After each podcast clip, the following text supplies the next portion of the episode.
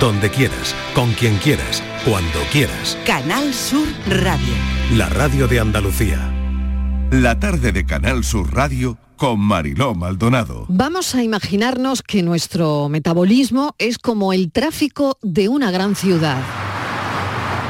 Cuando todo funciona bien, los coches, que serían las sustancias en nuestro cuerpo, circulan de manera fluida, llegando a sus destinos, que serían células y órganos, todo circulando bien, todo bien, sin problemas.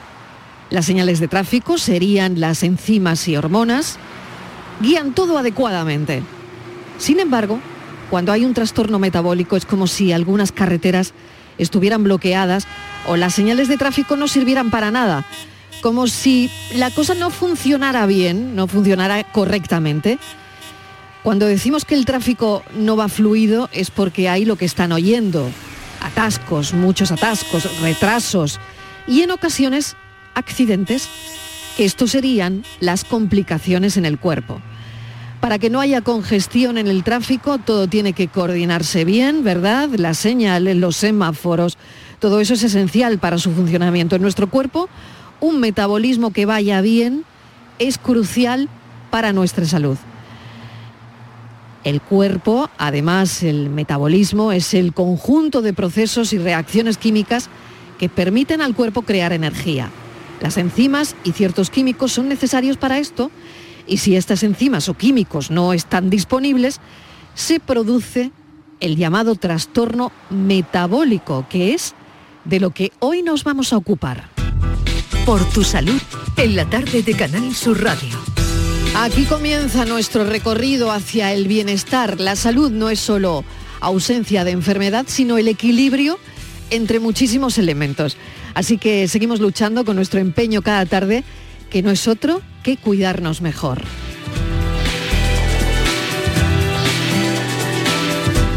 El Ministerio de Sanidad ha decidido adelantar el inicio de la próxima campaña de vacunación contra la COVID-19 y la gripe que es lo primero que nos ocupa ahora mismo, que comenzará la última semana de septiembre y ojo, no en octubre. Última semana de septiembre y no en octubre como estaba previsto. Patricia Torres. La Comisión de Salud Pública ha tomado esta decisión, Mariló, tras constatar un aumento en los contagios. Este órgano ha actualizado el documento Recomendaciones de vacunación frente a gripe y COVID-19 en la temporada 2023-2024 en España, que ahora incluye entre la población diana, aquella a la que se recomienda la inoculación de una nueva dosis, al personal de establecimientos sanitarios, por ejemplo, los trabajadores de la farmacia. Además, mantienen la recomendación de la vacuna contra la, contra la COVID y la gripe, que se realizará de manera conjunta para todos los mayores de 60 años, las personas que estén internas en residencia de mayores, en centros de discapacidad o en las cárceles, los menores de 60 años con enfermedades crónicas como diabetes, obesidad mórbida o cáncer y los convivientes con quienes sufren un alto grado de inmunosupresión, trasplantados, por ejemplo. También aconseja la dosis para todos los sanitarios y para el personal esencial, como fuerzas y cuerpos de seguridad del Estado, bomberos o servicios de protección civil. Otra de las novedades es que la inmunización se realiza con dosis adaptadas a la variante Omicron después de que la Comisión Europea aprobara hace dos semanas la vacuna de Pfizer dirigida a la subvariante de Omicron XBB 1.5, la que está causando actualmente más contagios. El equipo de este espacio se ha puesto en contacto con Alfredo Corel, catedrático de inmunología, que ha valorado así esta decisión. Esto era esperable, puesto que hay un incremento claro de la incidencia de COVID, cercano a los 140 casos por cada 100.000 habitantes en la segunda quincena de agosto. Está habiendo infecciones mucho más masivas, brotes más masivos debido a que la variante que está en este momento predominando, que es una de las subvariantes de Omicron más recientes, son mucho más transmisibles y aunque no tienen una clínica mayor, bueno, pues la gente ha dejado de utilizar medidas de protección y se está transmitiendo con más facilidad. Habría que pedir a la población que se haga test de autocontrol para saber si están enfermos cuando tienen sintomatología compatible. En caso de ser positivos, que por favor, aunque no tengan obligación de estar de baja ni confinados, tomen las medidas oportunas para no transmitir el virus al resto, tanto de los compañeros de trabajo como de la, la vivienda familiar, como en los medios de transporte. Esto pasa pues, por estar en espacios siempre abiertos, airear y cuando hay un espacio cerrado y más gente usar mascarillas FFP2. Máxime si estamos conviviendo con personas vulnerables, bien porque tienen enfermedades crónicas o bien porque son personas con mucha edad. Para los miembros de la población diana que hayan recibido todas las dosis anteriores, este será el quinto pinchazo, aunque para el grupo más adelantado, las personas que sufren enfermedades de más riesgo, será la sexta. Pero ¿cómo se administrarán las dos vacunas? El profesor Corel nos lo explica. Las dos vacunas se administran conjuntamente, aunque no se diseñaron así. En la campaña del invierno anterior ya se suministraron de modo simultáneo a las personas mayores. Si hay alguien a quien le den mucha reacción o no se las administra simultáneamente y puede acudir dos veces, tampoco hay ningún problema en que deje pasar dos semanas entre la administración de una y de la otra. Además, el profesor Corel hace hincapié en las secuelas persistentes de esta enfermedad y en quién debe vacunarse. Aunque el COVID en la inmensa mayoría de la población está produciendo una infección casi benigna, con tres o cuatro días de síntomas catarrales, no nos podemos olvidar que entre un 5 y un 10% de las personas que sufren COVID pueden quedar con secuelas persistentes de la enfermedad. Y esto es un gran reto. Hay un grupo de pacientes muy importante, algunos con una sintomatología muy severa y no nos debemos exponer de un modo eh, libre a contagiarnos una y otra vez porque podríamos tener la desgracia de tener secuelas. No se deben vacunar de COVID personas que hayan pasado la infección en los últimos cinco meses y personas que hayan recibido una dosis de recuerdo por algún motivo de su patología en los últimos cinco meses. Es decir, entre dosis de refuerzo o intervalos infección-refuerzo deben pasar como mínimo cinco meses. Si alguien ha pasado una infección este mes de agosto, no se debe por lo tanto vacunar ahora en la campaña de septiembre. Como último apunte, Marilo, la Comisión de Salud Pública ha aprobado recomendar la inmunización contra el virus respiratorio sincitial causante de la bronquiolitis a los bebés de riesgo prematuro de menos de 35 semanas, con inmunodepresión severa, con síndrome de Down o en cuidados paliativos, entre otros, y también a los bebés de hasta seis meses. Pues esta es la información. El Ministerio de Sanidad ha decidido adelantar el inicio de la próxima campaña de vacunación contra la COVID-19 eh, en septiembre. Mm, la última semana de septiembre. Gracias Patricia Torres. A ti. 6 y 12, aquí comienza, como saben, nuestro recorrido hacia el bienestar. Hoy nos vamos a ocupar de los trastornos del metabolismo, los síntomas de estos trastornos que varían dependiendo del tipo y pueden ser crónicos o pueden aparecer repentinamente, eh, pueden ser hereditarios, eh, pueden presentarse poco después de nacer, pero eh, algunos puede que solo sean obvio durante años, ¿no? Y, los síntomas pueden incluir eh, muchas cosas de las que vamos a hablar a continuación.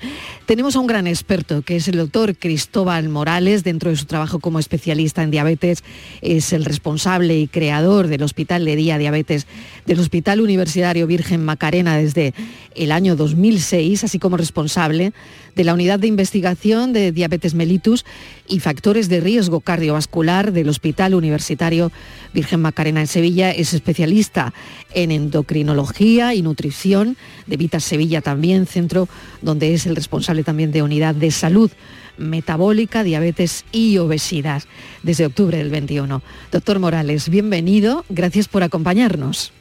Muchísimas gracias por invitarme a, este vuestro programa, al un programa que siento como mío y me llena de placer estar con vosotros, Mariló. Muchas gracias. Bueno, pues nosotros es la primera vez que estamos en contacto y que estamos juntos en antena. Eh, como ya sabe el doctor Morales, vamos a recordar los teléfonos porque cualquier persona que tenga alguna duda sobre este asunto o algo que tenga que ver con, con lo que estamos hablando, pues pueden llamar a estos teléfonos. Estos son nuestros teléfonos. 95 1039 105 y 95 1039 16. 670 94 30 15 670 940 200 por si quieren pues dejar un mensaje. Vamos a definir un poco los trastornos del metabolismo, doctor Morales. Qué complejo, Mariló, y qué difícil me lo pones. complejo, sí. Qué, difícil. Pero es desde el primer Pregunta de Mir. Pregunta de Mir. No, porque es hipótesis, lo sabes. Eh, es tan complejo, pero tan bonito, porque desde el primer día, desde la fecundación, existe el metabolismo. Es fundamental para la vida, desde ese embrión que, se, que va creciendo en el útero materno, ese ambiente fetal, hace que se inicie todas las rutas metabólicas, toda la alimentación, la nutrición y todas las enfermedades metabólicas que son la pandemia del siglo XXI, obesidad, adiposidad, diabetes, dislipemia, todas, todas están relacionadas y todas tienen su origen en esa genética, pero todas empiezan en el vientre materno. Qué bonito es trabajar desde nuestra guardería, de nuestros niños andaluces, de nuestro colegio, para cuidar, invertir en salud y evitar esas complicaciones de, esos trastornos metabólicos que son tan frecuentes quizás, quizás no seguro, es la enfermedad más frecuente del siglo XXI. Qué bonito, eh, doctor Moral, la embriología, ¿no? Porque desde ahí, como usted decía, ¿no? Desde el útero materno, esto, esto parece que puede estar ahí, ¿no? Si de nuestros genes andaluces tenemos genes de, miles de años de evolución. Estos genes ahorradores que tenemos, de repente nuestra sociedad, nuestro ambiente ha cambiado tanto que tenemos una sociedad muy obesicogénica, todo parece que está diseñado últimamente en una sola generación en estos 10, 15 años para mm. aumentar de peso. Los alimentos, mira que tenemos en Andalucía y podemos sacar pecho, yo creo que mm. poco, poco pecho sacamos para nuestra mm. excelencia, que es oro puro, nuestra alimentación, nuestro patrón nutricional mediterráneo, pero a pesar de todo ello hemos cambiado tanto los hábitos, nuestro la forma de dormir, la forma de afrontar la vida, el estrés, el consumo ultraprocesado. Hay tantos factores ambientales, tantas causas mm. que hacen que las enfermedades metabólicas, sobre todo obesidad, diabetes, hipertensión, dilipemia, están a la orden del día y creciendo, creciendo, creciendo muchísimo desde nuestros niños, que es lo que realmente nos preocupa, Mariló. Mm. ¿Y una enfermedad metabólica, doctor, empieza de repente? O como decía, eh, va poquito a poco, eh, como el ejemplo que ponía de, la carretera, no lo sé, que se va complicando la cosa, ¿no? Como va llegando, va llegando el tráfico, ¿no? Y, va llegando el. Eh, se atora el tráfico y va llegando poco a poco, no, no, no de repente, ¿no? No sé si pasa lo mismo.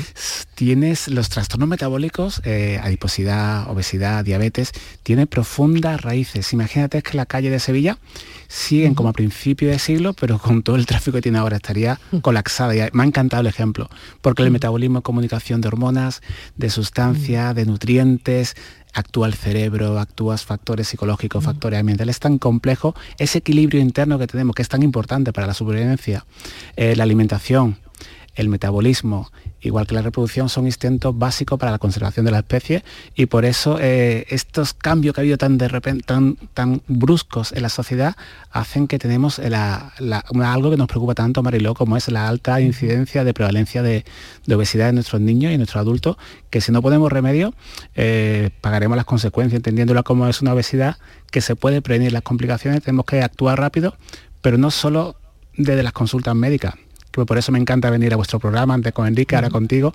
porque lo importante es hacer educación para la salud, invertir en vida saludable, invertir en salud metabólica para prevenir todas esas complicaciones porque sí se puede decir que son prevenibles, pero sí tenemos que ayudar a las personas. Y programas como este, por tu salud, en, la tarde con, con, Mariló, pues hacen que la gente pueda tomar conciencia, pueda tomar, gestionar su, su vida invertir en salud y en hábito de vida saludable, que es lo más importante, la prevención. Desde luego que sí, la prevención. Los síntomas, a mí me, han comentado y, he estado leyendo sobre esto, doctor, eh, pueden incluir, dicen, ¿no? Que, eh, cansancio, pérdida de peso, falta de apetito, dolor de barriga, convulsiones, ictericia, eh, em, retrasos en, en, el desarrollo. Esto es como muy genérico, ¿no? Pero esto se puede presentar así, un, problema mm, de, metabolismo puede eh, tener estos síntomas aislados. es, bastante complejo porque hay dentro del metabolismo hay muchísimo ahí para libros, libro y libro patología. es importante porque hay defectos que son genéticos, que vienen en los genes y que se manifiestan de manera precoz son errores innatos del metabolismo. Y cada vez ahí en Andalucía podemos sacar pecho, en Sevilla, en Málaga hay unidades especializadas de errores innatos del metabolismo, son como la fenilcetonuria, que es la más frecuente y que aparece en niños. eso es bastante ¿Qué es exactamente? Porque es un palabra. Sí. es, eh, las rutas metabólicas son muy complejas, sabemos que nos alimentamos de, alimentos y la ruta metabólica una vez que se hace la se digiere pues esas proteínas, ese hidrato de carbono, esa grasa, tienen unas rutas, una enzima, unos compuestos químicos dentro del cuerpo destinados a obtener energía para que todos los demás organismos funcionen. Es por eso clave y vital en, la vida. Y cualquier error en una enzima puede causar eh, enfermedades que hoy en día sí tenemos. Se da desde los niños, eso error de metabolismo, aunque ya te digo que son los menos infrecuentes, porque los más frecuentes eh, son los que vemos en edad adulta, sobre todo lo que más nos preocupan por la prevalencia, pero sobre todo derivada del cambio de hábitos de esa sociedad vesicogénica, como puede ser ese exceso de peso, esa adiposidad, cuando esa grasa se nos va acumulando en un sitio donde no debe, porque ese exceso de grasa cuando se acumula en el hígado puede dar un hígado graso, o cuando se acumula cerca del páncreas puede dar una diabetes tipo 2, o cuando se acumula cerca del corazón o en la arteria, ese trastorno metabólico, esa adiposidad, puede dar enfermedad cardiovascular como infarto. Por lo tanto, es una enfermedad que afecta absolutamente a todo hablando de la, enfermedad crónica, como es enfermedad con mayúscula, como la obesidad, la adiposidad, y está relacionado con todo y cada uno de los organismos. Mira, el síndrome metabólico clásico, que es mm. esa obesidad que nos da trastorno de, la, de, azúcar, como la diabetes, mm. O hipertensión o trastorno lipídico, está relacionado con más de 200 complicaciones. Fíjate que son, y todos son complicaciones que son prevenibles y por eso la importancia de acudir a tu equipo sanitario Primero prevención, que es lo más importante y para hacer prevención desde nuestra guardería. Pero también si hay un problema acudir a tu equipo sanitario tenemos que sacar pecho. Yo creo que la sanidad andaluza es bastante buena nuestra red de atención primaria. Estamos intentando recuperarnos después de la crisis COVID, pero eh, siempre ha estado muy potenciada, muy, muy, muy, eh, muy motivada para hacer esta prevención de estos trastornos metabólicos, que sobre todo lo más frecuente sería la, la obesidad. Uno de cada dos andaluces tenemos sobrepeso obesidad y la diabetes tipo 2, que más de un millón de personas viven con diabetes en Andalucía. 6 mm. y 21 minutos de la tarde voy a hacer un alto, pero antes de, mm, eh, parar para, la publicidad, que me gustaría que nos comentase en niños cómo se detecta en, bebés. Usted decía que bueno, que esto hay bebés que vienen con ello, ¿no? Con, con este trastorno metabólico. ¿Cómo se detecta? Es muy genérico. La enfermedad metabólica más frecuente, sin lugar a duda, la diabetes tipo 1. La diabetes tipo 1 es una enfermedad en la cual el páncreas deja de fabricar insulina y por lo tanto aparece un azúcar muy elevada en sangre que hace que ese azúcar elevado en sangre se va eliminando por la orina, por lo tanto el niño se deshidrata, incluso puede se aparece, se deshidrata, el niño bebe mucha agua, se llama poliuria, polidixia, va perdiendo, va perdiendo peso y mucha polifagia porque necesita comer mucho porque al final esa glucosa no puede entrar en la célula. Eso mm. hoy en día mm, cada vez se diagnostica antes. Cada vez tenemos mejores tratamientos, incluso en Andalucía estamos haciendo ensayos clínicos, eh, que también hay que sacar y que darle visibilidad a los ensayos clínicos, la investigación que se hace en los centros andaluces, que somos pionero, diría yo, en Europa, eh, para retrasar la aparición en personas que tienen otra autoinmunidad, o sea, porque la tipo 1, la enfermedad metabólica de diabetes tipo 1, es una enfermedad autoinmune que tu propio cuerpo reconoce a tu páncreas como alguien, algo extraño y empieza a atacarlo. Por eso el páncreas deja de fabricar insulina y aparece todos estos síntomas de diabetes tipo 1 eh, que hemos contado, ese azúcar alto, hiperglucemia, poliuria, que va mucha, tiene que ir se deshidrata porque muchas veces servicio. Entonces cada vez el diagnóstico más precoz y cada vez se pone el tratamiento más adecuado. Estamos avanzando mucho, cada vez tenemos mejores medicamentos, cada vez tenemos mejores dispositivos de control con la tecnología flash de monitorización continua de glucosa ha mejorado mucho la calidad de vida de nuestros niños, de nuestros adultos también con diabetes tipo 2 y estamos investigando en fase de intentar retrasar la aparición de, esa diabetes tipo 1 en niños en personas que tengan eh, esa autoinmunidad ya activa y evitar en un futuro, ojalá esa investigación vaya saliendo hacia adelante, retrasar la aparición de, esa dieta tipo 1 en personas de alto riesgo con, esa autoinmunidad activa que atacan al páncreas. Y estar muy atentos como, como padres, me imagino también, a, las tres polis, ¿no? A la poliuria, polidisia y polifagia. Poliuria sería cuando nuestro niño va mucho al baño, orina mucho, ¿no? Eh, la polidipsia cuando bebe mucho y bebe constantemente está bebiendo mucho tiene una sed mm, pues que es muy llamativa y polifagia pues que, que, come demasiado. Me imagino que hay que estar, doctor Morales, pendiente de estas tres polis, ¿no? Sí, ante la duda contacta con tu equipo sanitario, con tu pediatra, con tu porque es el diagnóstico muy sencillo y hay que actuar a tiempo. También me gustaría aquí reconocer, Mariló, la gran importancia que tiene la Asociación de Pacientes eh, en Andalucía, porque también da un valor añadido de acompañamiento, de, justo esa familia, cuando ese niño pequeño empieza con una diabetes tipo 1 y de golpe va al hospital. Yo en hospital de día atiendo a esas personas, a esa familia, y se le comunica que tiene una diabetes, el mundo se le viene encima porque hay un gran parón en su vida.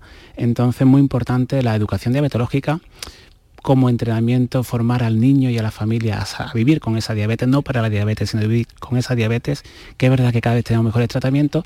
Y aquí dar las gracias a la Asociación de Pacientes como ANADIS, como FADA, aquí andaluza, FEDE, la, española, que también nace como Nexo Unión y tiene una labor muy, muy importante en acompañar, en formar entre iguales a, todas estas personas que es un choque en su vida, un parón, porque de repente se tienen que poner insulina, se tienen que medir, tiene que controlar la alimentación saludable. O sea que es difícil y tenemos que estar como sanitarios muy al lado acompañando a estas personas. Claro que sí. Hago una pausa, son las 6 y 25 minutos. Recuerdo el teléfono por si quieren los pacientes llamar y hablar y consultar con el doctor Morales, ahora es el momento, si tienen una obesidad, diabetes, si quieren hablar de ello, pues consultarlo con el doctor en directo o mandando un mensaje de audio 670 94 30 15, 670 940 200 y el teléfono. Estos son nuestros teléfonos 95 1039 105 y 95 1039 16.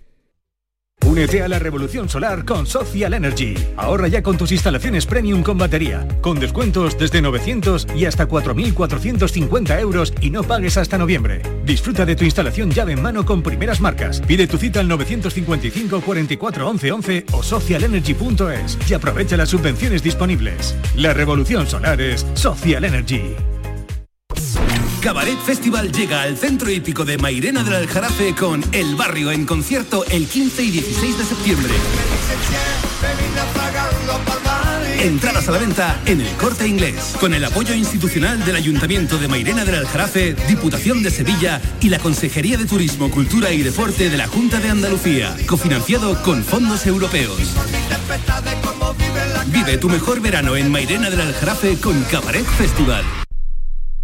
Canal Sur Radio. Bienvenidos a Sacaba. Mil metros de electrodomésticos con primeras marcas. Grupos Whirlpool, Bosch y Electrolux. Gran oferta en lavadoras. Lavadora Indesit de 6 kilos desde 199 euros. Y lavadora Whirlpool de 8 kilos desde 299 euros. Y solo hasta fin de existencia. Solo tú y Sacaba. Tu tienda de electrodomésticos en el Polígono Store en calle nivel 23. Sacaba. Escucha bien lo que te voy a decir. Alégrate, ya no te vas a arrepentir. Yo te voy a ayudar a que puedas ahorrar nuestro petróleo. Ese sol y no lo pueden apagar. Vente a Dimarsa. Placas fotovoltaicas Dimarsa. Infórmate en el 955 12 13 12 o en dimarsa.es. Si necesitas recuperarte de una operación de cadera, rodilla o cualquier otro proceso médico, en Vallesol podemos ayudarte. Contamos con profesionales que te ayudarán a recuperarte más rápido y todo ello sin desplazamientos innecesarios y por mucho menos de lo que imaginas. Infórmate en el 900 24 24 25 o en vallesol.es. Vallesol, te cuidamos diferente porque eres único. Estos son nuestros teléfonos 95 1039 105 y 95 1039 16. Y estamos en este tiempo de la salud con el doctor Cristóbal Morales charlando sobre su asunto y su especialidad, que él es endocrino. Estamos hablando de ello y bueno, de los trastornos endocrinos, como decía el doctor, obesidad, diabetes. ¿Qué pruebas recomendaría para evaluar completamente el estado metabólico de una persona. Alguien le llega a la consulta con una sospecha y el endocrino que le dice, ¿qué, pruebas eh, em, le manda para evaluar completamente su, estado? Es, tan complejo, pero en una sola consulta podemos hacerlo, porque simplemente con la, con la historia clínica, antecedentes, eh, en la analítica de sangre hay múltiples y cada vez saben más de las hormonas, de las sustancias, de las enzimas, de, todas las rutas metabólicas que podemos eh, medir en una, en una simple analítica. Y luego también vamos avanzando mucho, Mariló, porque estamos haciendo muchísima investigación y cada vez sabemos más, porque cada vez vamos haciendo un diagnóstico más preciso. Estamos en plena medicina de precisión, eh, con una analítica de sangre y de orina y también vamos mucho más allá. Si un endocrino o un médico solo te pesa para mirar tu metabolismo, sal huyendo ese endocrino porque está anclado en el siglo XX. Vamos más allá de un, número en una báscula, vamos mirando lo que es la masa muscular, la cantidad de músculo y cómo funciona ese músculo y también la cantidad de grasa que tiene el cuerpo lo hacemos por composición corporal. Con aparato de bioimpedanciometría medimos al miligramo la grasa y dónde está depositada la grasa para ver, para anticiparnos, porque muchas veces lo bonito es hacer un diagnóstico muy precoz, antes de que la enfermedad esté presente. Una persona que tenga un exceso de, no nos gusta hablar de obesidad, porque está muy estigmatizada, una persona que tenga un exceso de grasa o grasa donde no la tiene que tener, va a desarrollar una serie de, complicaciones metabólicas, principalmente hace que fabrica más insulina, el hiperinsulinismo, va a poder desarrollar diabetes, va a desarrollar posiblemente alteraciones lipídicas con el colesterol alto, va a desarrollar también complicaciones a lo mejor hepáticas, un hígado graso o, bien alteraciones del sueño, alteraciones de, síndrome de apnea y hipopnea del sueño, que va a necesitar a lo mejor una CEPAC, una máquina para dormir, y también complicaciones mecánicas como artrosis, todo ello pueden ser derivadas y mentales, porque recordemos que la obesidad también tiene complicaciones mentales, 7 de cada 10 personas que viven con obesidad pues van a tener alteraciones como ansiedad, depresión o alteraciones del estado del ánimo o autoestima. Todo esto se puede detectar de manera precoz antes de que tenga una, una de las 200 complicaciones de, esa obesidad, de esa alteración de salud metabólica, para poder hacer prevención y porque es tan bonito, porque se puede actuar, no dejar que pase el tiempo, sino cuanto antes podamos actuar desde la adolescencia o desde los primeros años de la vida, actuar para evitar y prevenir esa, enfermedad, que es una enfermedad no culpa de esa persona, que tiene sus genes y los genes que tenemos actualmente en Andalucía son genes ahorradores, eh, pero que todo ese ambiente obesicogénico, esos factores ambientales, factores psicológicos, factores sociales, factores de sueño, son tanto las causas, poder actuar para hacer prevención antes que esa persona desarrolle las complicaciones que las conocemos muy bien. ¿Cómo afecta, doctor, eh, por ejemplo, la obesidad al equilibrio hormonal del cuerpo?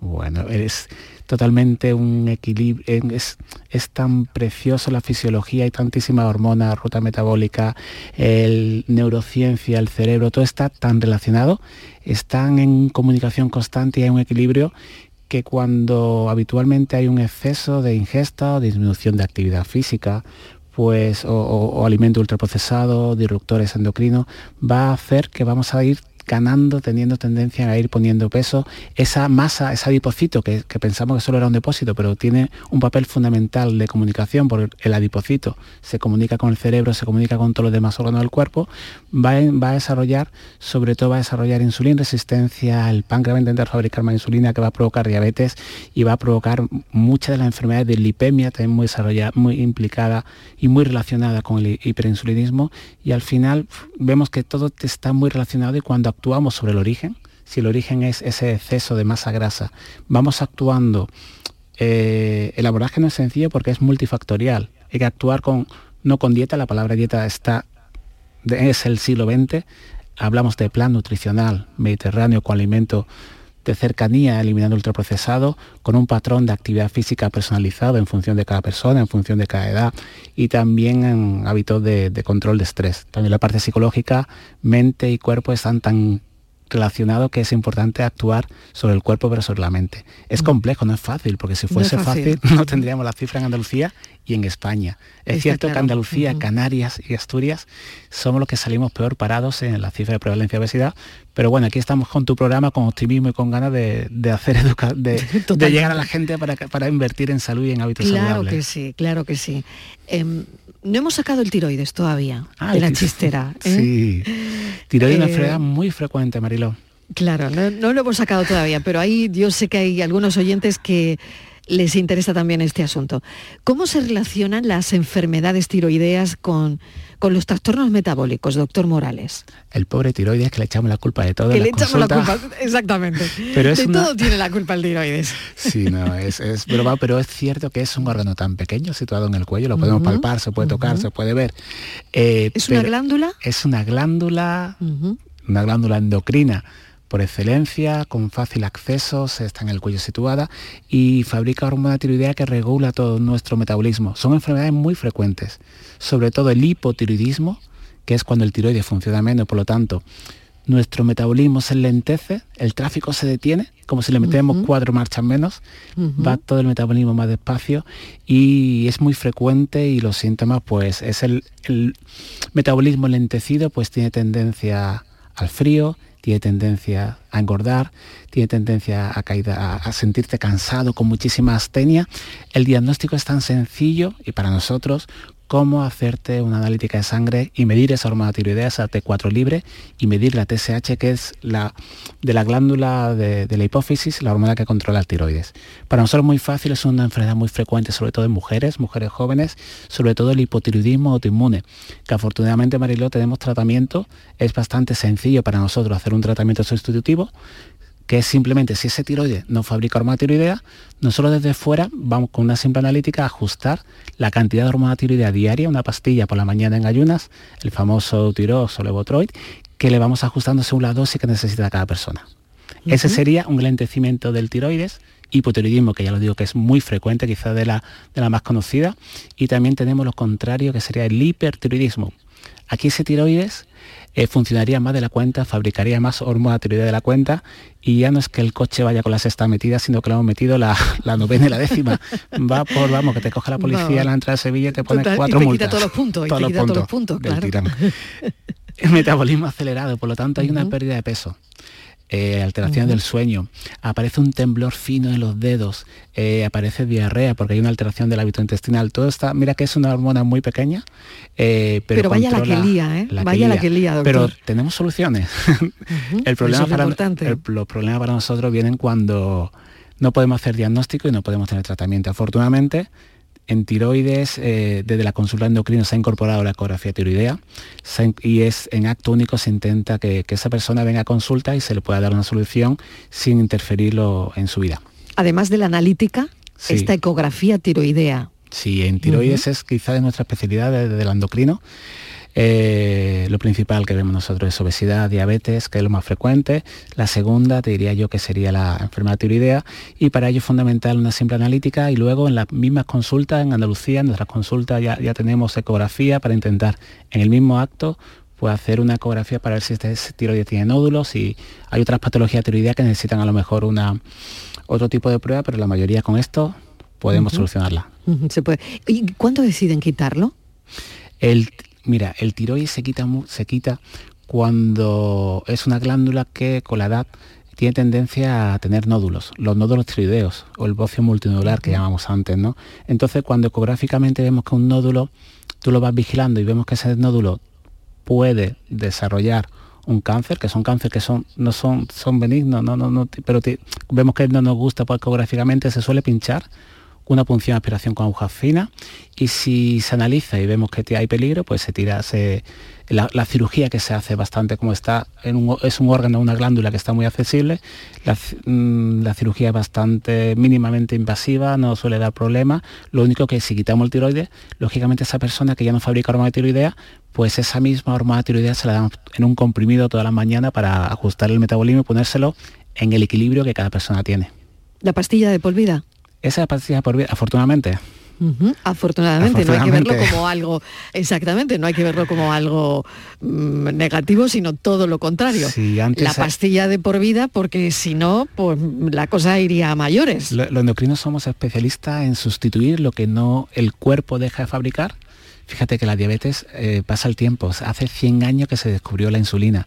Antes las personas morían en meses, morían de, diabetes. Gracias a descubrir esa hormona, esa insulina, pues llevamos 100 años pues salvando millones y millones de vidas de, de esas personas. Entonces los endocrinos, cuando vemos que una glándula endocrina no funciona, pues afortunadamente cada vez mejor, porque cada vez tenemos mejor insulina, mejor hormona tiroidea, mejores tratamientos, sustituimos lo que el cuerpo deja de fabricar. Obesidad, tiroides, diabetes, bueno, todo esto es lo que ven los especialistas en endocrinología en las consultas. Pequeña pausa y seguimos. Estos son nuestros teléfonos 95 1039 105 y 95 1039 16. Hambre de librerías, de bibliotecas, de devorar novelas y cómics. Hambre de bailar y ver bailar. Alimentarnos de teatro, de ópera, de zarzuela, de conciertos, de museos y exposiciones. Hambre de aplaudir. Hambre de renacer, de revivir, de reencontrarnos. Cantar, leer, escuchar, mirar, vivir. Emocionar, boca llena. Hambre de cultura. Ministerio de Cultura y Deporte. Gobierno de España. La mañana de Andalucía en Canal Sur Radio es actualidad entretenimiento, análisis, diversión, servicio público. Es la vida de Andalucía. La mañana de Andalucía con Jesús Vigorra. Os espero de lunes a viernes a las 6 de la mañana. No faltéis. Canal Sur Radio, la radio de Andalucía.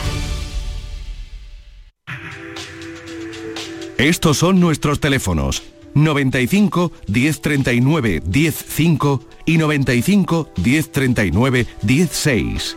20 minutos y llegamos a las 7 en punto de la tarde. Estamos charlando con el doctor Cristóbal, Cristóbal Morales en una conversación muy agradable sobre todo este asunto del, de la endocrinología que conlleva pues obesidad, tiroides, eh, lo que hemos comentado ya, diabetes. Y, yo quería preguntarle si cree que existe una correlación, que no lo sé, entre el estrés y los trastornos metabólicos. Muchísimo, Marilo, has dado con, en un punto clave que cada vez conocemos más. Fíjate que hace unos años, unas décadas, eh, pensamos, hay una frase que hizo mucho daño en el mundo de la endocrinología y la sociedad es más suela y menos cazuela, ¿no? Pensamos que todo era una alteración de lo que la energía que entra y la energía que sale. Cuando de repente empezamos a investigar y vemos que hay muchísimos factores y aquí en Andalucía se hace muchísima investigación en obesidad, el doctor Tinao es en Málaga, doctora Mar, Mar Malagón, nuestra presidenta de la Sociedad Española del Estudio de la Obesidad, que es de Córdoba, cordobesa, y que celebramos nuestro congreso aquí en Sevilla en noviembre, al cual estáis invitados, no puede ser de otra forma. Y uno de esos factores que alteran el metabolismo, y lo sabemos, es el estrés, la falta de sueño. Lo conocíamos por estudios observacionales, sabíamos que la gente que hacía guardias, enfermería, medicina, tenía más prevalencia de obesidad. Y el estrés, fíjate la sociedad en la que vivimos todos, lo difícil que no es a todo trabajar. Yo soy padre de tres niños, ¿no? Conciliar la vida de, de tus niños, las Yo trascolares. madre de tres. igual, igual me comprende. Que las trascolares nos tienen ahora el inicio de curso, estamos estresados, Marilo, Claro, a sí, tope. sí, sí. Y qué Es importante que- es que también. es una cosa, es verdad. Y qué importante también cuando en los equipos multidisciplinares, porque a mí me encanta trabajar en equipo, verás que, que endocrino y desde la SED o la sociedad que represento, pensamos que la apuesta es hacer trabajo en equipo, no solo el especialista en obesidad o el endocrino, sino también un nutricionista. No ha podido venir nuestra nutricionista María por un se ha puesto enferma a última hora y Mm. ya vendrá en otra ocasión seguro, pero Bueno, también profesional de actividad física al deporte, psicólogo, qué importantes son los psicólogos, porque ese manejo, o sea, el estrés lo va a estar ahí, porque la sociedad que tenemos vamos tan rápido, pero ese si controlamos, intentamos manejar bien ese estrés, eh, vamos a tener mejor nuestra salud metabólica. Ese estrés mal llevado, crónico, mantenido en el tiempo, ese cortisol por las nubes hace y tiene muchísimo que ver en el inicio, el desencadenar y el empeoramiento de toda la enfermedad metabólica. Para tantas cosas, el estrés, qué malo, en fin. Bueno, Paqui de Jaén nos está llamando. Paqui, ¿qué tal? Bienvenida. Gracias por llamar. Hola, buenas tardes. Cuéntenos. Nada, era por comentar un poco mi caso. Pues adelante. Yo, yo estoy operada de tiroides, de un cáncer de tiroides, desde 2015. Entonces yo he estado perfectamente bien, me dieron tratamiento en Córdoba y he estado bien hasta hace tres años. Hace tres años que ya esto se me descontroló de tal manera que hasta el día de hoy aún no se me ha controlado.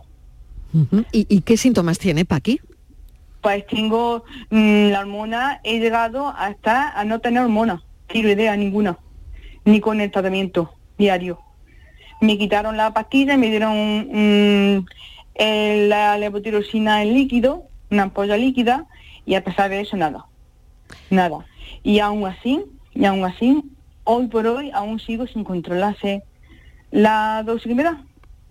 La dosis que me da que estoy totalmente descontrolado. Bueno, no, no tiene, doctor Morales, ese traje a medida del que hablamos.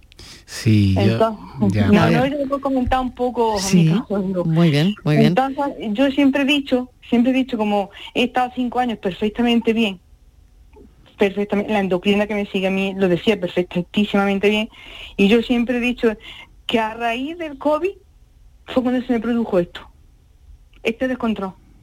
Pero porque usted tuvo COVID. Mm, Bueno, sí, yo, Sí. yo lo he pasado, claro, Ajá. pero no un COVID de... Pero ¿cómo? Pero de- lo relaciona al COVID en qué sentido? Claro, en el sentido de que no sé si a raíz de la vacuna o, o haberlo pasado el COVID, no sé, me haya afectado a mí esto de, de alguna manera. Mm. Es lo que yo pienso. Doctor Morales. Paqui de Jaén, que, que te entendemos y sabemos que es difícil. Sabemos que la infección COVID, afortunadamente tuvimos la vacuna y afortunadamente el impacto que tuvimos en mortalidad fue menor gracias a la vacunación. Uf, pero que sabemos que esa infección COVID está relacionada con alguna alteración. Hemos visto aparición de diabetes poca, hemos visto aparición también de enfermedad tiroidea autoinmune después de, esa infección COVID y por supuesto lo estamos estudiando. yo creo que ha habido se está publicando muchísimo al respecto y estamos pendientes de, ese impacto que ha podido tener la infección COVID, porque sabemos que esa infección, es, ese virus, eh, que no lo conocíamos, que, es verdad que en poco tiempo hemos, estamos sabiendo cada vez más, puede tener impacto en, ese, en, en otros órganos, como puede ser el tiroides lo sabemos ya que podía haber una tiroiditis autoinmune eh, y en eso estamos. ¿no? Yo creo, confía en tu equipo, ponte en manos de, vamos, conozco a todos los endocrinos de Jaén y de Córdoba, tenéis una suerte, que son maravillosos, no que sean buenos profesionales, sino aparte que son muy buenas personas. Y en esos casos difíciles que a veces las cosas no van bien, pero seguro que podemos, que ellos a tu lado te van a acompañar en buscar la, mejor solución eh, que a lo mejor ese tiroides, esa enfermedad tiroidea después del cáncer, que a lo mejor te dieron yodo radiactivo, no lo sé, pero que a lo mejor ha habido un cambio. Es verdad que cuando damos yodo radiactivo, el efecto a largo plazo podemos tener que tocar un poco la dosis de hormona tiroidea. A veces hay malas absorciones o casos un poco más difíciles, pero confía, conozco perfectamente a todos los endocrinos de Jaén y de Córdoba y de verdad que, son gente profesional y humanamente maravillosa. Sí, yo le he comentado un poco así el caso, digo, porque es que es una cosa tan extraña, que cinco años la endocrina estaba súper contenta cada vez que iba, decía, uy, esto está estupendamente. Jamás me tuve que cambiar la dosis, jamás, y ahora no sabe la pobre, no sabe la mm, pobre. Pues aquí parece que puede haber esa relación, que lo están estudiando, fíjese, ¿no? Con, con, el COVID, es, curiosísimo. Y como ha pasado tan poco tiempo, doctor Morales, imaginamos que, claro, no, no hay estudios epidemiológicos todavía suficientes como para determinar una cosa u otra, ¿no? El COVID ha sido un, un gran choque lo hemos sufrido, ¿no? De, que, vamos a Parece que fue ayer, que fue hace mucho tiempo, pero ha estado hace poco. y claro, y muchos pacientes, no solo ya en tiroides, sino muchos pacientes han dejado de acudir a su equipo sanitario. Estoy hablando de diabetes o personas mayores que con diabetes tipo 2 que se que cogieron miedo, hicieron menos ejercicio. O sea, estamos pagando la consecuencia de una catarsis total. directa del COVID, no ya la falta de atención de que y para eso estamos preparados para atender a esas personas. Ese tiempo, ¿no? Que de, poca regulación mucha suerte gracias por contarnos su caso. Un saludo. Nos llama Francisca de Loja. Francisca, ¿qué tal? Bienvenida. Hola Francisca, ¿me oye? Dígame. Sí, cuéntenos. Tiene que bajar un poquito el volumen de la radio en casa. Voy, voy, Venga, pues vaya usted, no, no, hace falta que la quite, pero sí bajar un poquito el, el volumen porque me va a oír a través del teléfono. ¿Me oye ahora? Problemas como como los años que tengo, tengo la columna. Bueno, no se preocupe. Que me mandaron para operarme y no me pueden operar y me van a filtrar. Y lo que tengo más, pero vaya, colesterol, ni azúcar, ni nada de eso, no sé qué tenga. Estoy gordita. Bueno, ¿y usted qué le quiere preguntar al doctor Morales? Le quiero preguntar que tengo la apnea del sueño. Y el problema que yo tengo es lo de la apnea del sueño. Lo que pasa es que voy a la apnea del sueño y me dicen que la tengo controlada que esto he estado viendo a TTS y ahora voy a las nieves. Que lo que me van a, voy a tener que ir va a ser al psiquiatra. ¿Y eso por qué, Francisca? Pues yo qué sé, por eso eso es lo que yo digo. Ah, bueno. Yo me tomo una pastilla de esas para tranquilizarme, que es, no me acuerdo ni cómo se llama, una pastilla hace mucho tiempo porque una vez fui yo al psicólogo y me dijo que al tener, tenerlo del sueño, que tenía que tomármela. Pero que vaya, que yo estoy, mm, tengo dolores, pero que no me tomo yo ni medicamentos fuertes ni de nada, no tomo nada más paracetamol y eso, estoy esperando que me filtren en la columna, pero que no son dolores, pero lo que tengo más es lo de la apnea del sueño, pero me dicen que la tengo controlada. Y entonces digo yo que eso, ¿por qué será? Que te, voy a tener que ir al psiquiatra, me dice la de la apnea del sueño, yo no sé. Bueno, y vamos a ver. lo que me... Pues a ver qué le dice el doctor Morales, que a lo mejor no tiene nada que ver con su especialidad, pero estoy convencida que algo le podrá decir. Francisca, muchas gracias. puede decir algo, yo estoy gorda, estoy. No de exagera, pero gorda estoy. ¿Qué edad tiene, Francisca? ¿Qué edad tiene usted?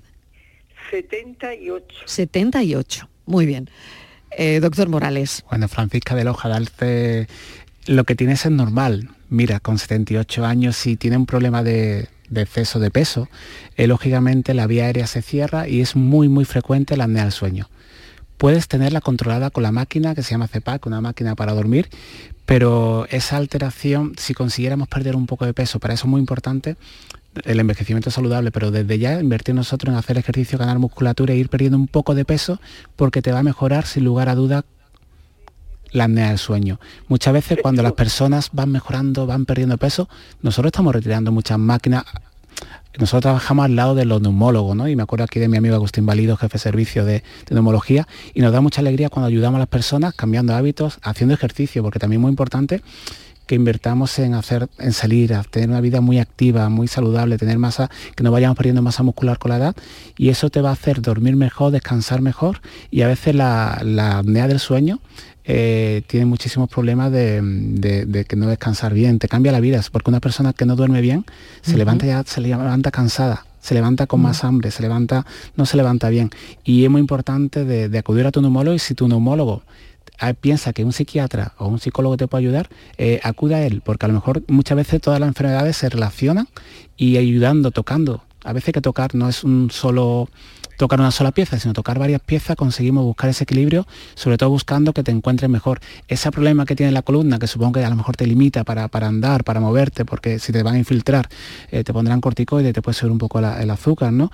Eso, claro, si te limita para andar, otro hándicap, te resta, te, te resta para que pueda tener una vida más activa y al final todo, bueno, hay que tocar, es un tratamiento no de teoría difícil, sino por varias especialidades, en el cual lo que buscamos es que tenga la mayor calidad de vida posible y que aumente tu funcionalidad. Lo que no queremos, Francisca, que te quedes en casa sin moverte, porque eso es va a ser peor porque vas a poner más peso, te va a empeorar la apnea del sueño, te va a empeorar los dolores de, la espalda.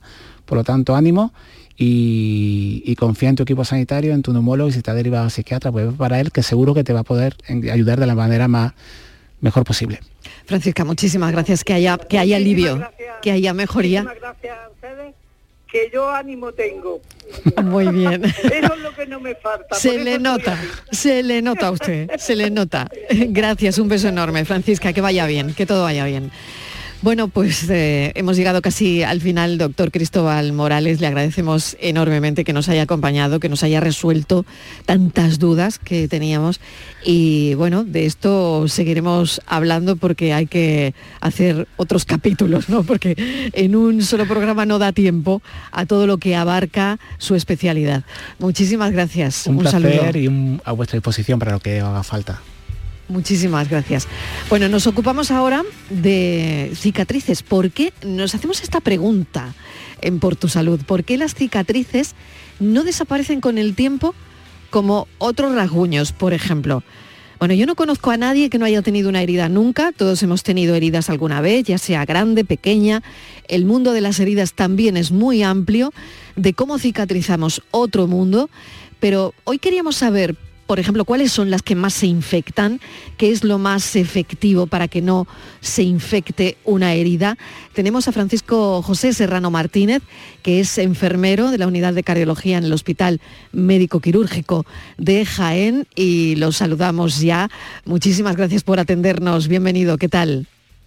Hola, muy buenas tardes. ¿Qué tal? Bueno, yo tengo que decir que Francisco José Serrano tiene además un premio el segundo premio Capitán Optimista. Y bueno, eso fue en el año 2021, si no me equivoco, tras la pandemia, por, por ese trabajo mm, realizado también, ¿no? Sí, fueron unos momentos muy difíciles, una época muy complicada. Y bueno, la verdad que todos los profesionales nos volcamos un poco con la situación y bueno, eh, yo fui un poco un poco cabeza visible, entre comillas, de, una situación, de un comportamiento sobre los pacientes que ayudaban a proporcionar un estado de ánimo agradable, un ambiente agradable también entre los profesionales y entre los compañeros y se manifestó un poco, se me reconoció en forma de ese segundo premio, de bueno, Optimista. Pues capitán optimista, lo tenemos hoy para hablar de las heridas y ya no de la pandemia, qué alegría. bueno, ¿cuáles son las heridas que más se infectan, eh, según su experiencia? Eh, bueno, las heridas que más se suelen infectar son las heridas por mordeduras, eh, normalmente de perros u otros animales, aunque existen bueno muchos factores que independientemente del tipo de herida, hay factores que favorecen que las heridas se infecten, por ejemplo, eh, que sea una herida sucia, ¿no? El hecho de que haya presencia de cristales o esté en, contacto con moho, eh, bueno, lo que es una herida sucia, la probabilidad de que se infecte es bastante grande. Pero principalmente las heridas por mordedura eh, suelen ser bastante infectables, por llamarlo de alguna forma, y entonces por eso se suele aplicar una terapia de antibiótico profiláctico en, prácticamente en la totalidad de ese tipo de heridas. O sea que en cualquier mordedura de perro o de persona eh, hay que aplicar antibióticos en esas heridas. Sí se, se pone independientemente de que haya o no sintomatología de complicación de la herida, eh, de forma profiláctica se suele aplicar tanto el antibiótico preventivo y también la, la vacuna antitetánica, porque también se corre el riesgo de un, de infectarse por el, por el tétanos, claro. Pues por lo tanto, las heridas que más se infectan, ya eh, lo ha dicho Francisco José Serrano, son las mordeduras de perros o personas y eh, esas heridas sucias, sucias, esas heridas que han estado en contacto con tierra, cristales, eh, con todo este tipo de, de cosas. Los primeros cuidados para una herida. ¿Qué pasa si me corto en casa? Y no sé si ponerme una tirita, si no, si es mejor, si tengo que dejar la herida al aire libre, eh, si todo lo contrario. ¿Yo cómo puedo saber esto? Eh, bueno, en principio hay que ver las características de la herida, ¿no? Cada herida requiere un poco un tratamiento distinto, pero así eh, un poco sui generis, en un corte, lo primero que hay que hacer es cortar la hemorragia para evitar que la perder sangre. Una vez que, hemos conseguido que la sangre deje de salir, es el momento para valorar eh, las características de la herida. Si han quedado restos dentro, por ejemplo, de cualquier, eh, cualquier cosa que pudiera quedar incrustada de cristal o cualquier cosa dentro de la herida, eh, hay que valorarla y ver si está limpia.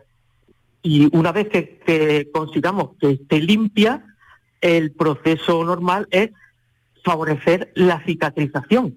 Se desinfecta, se desinfecta con normalmente con cristalmina o povidona yodada, el comúnmente conocido como betadine, y una vez que tenemos, lo que hacemos es dejar al organismo en las circunstancias, en la situación adecuada para que él actúe y regenere y vaya curando, porque hay que dejar claro que quien, quien cura realmente es el organismo. Nosotros dejamos al, cuerpo en las, en, las condiciones ideales para que él actúe, ¿vale? Entonces, una vez que nosotros hemos identificado que está la herida limpia y hemos visto que está en buenas condiciones y está desinfectada, se desinfecta con su desinfectante y se aproximan se deben aproximar los bordes de dicha herida para que se favorezca la cicatrización. Es decir, o sea que hay que em, juntarlas, hay que juntarlas.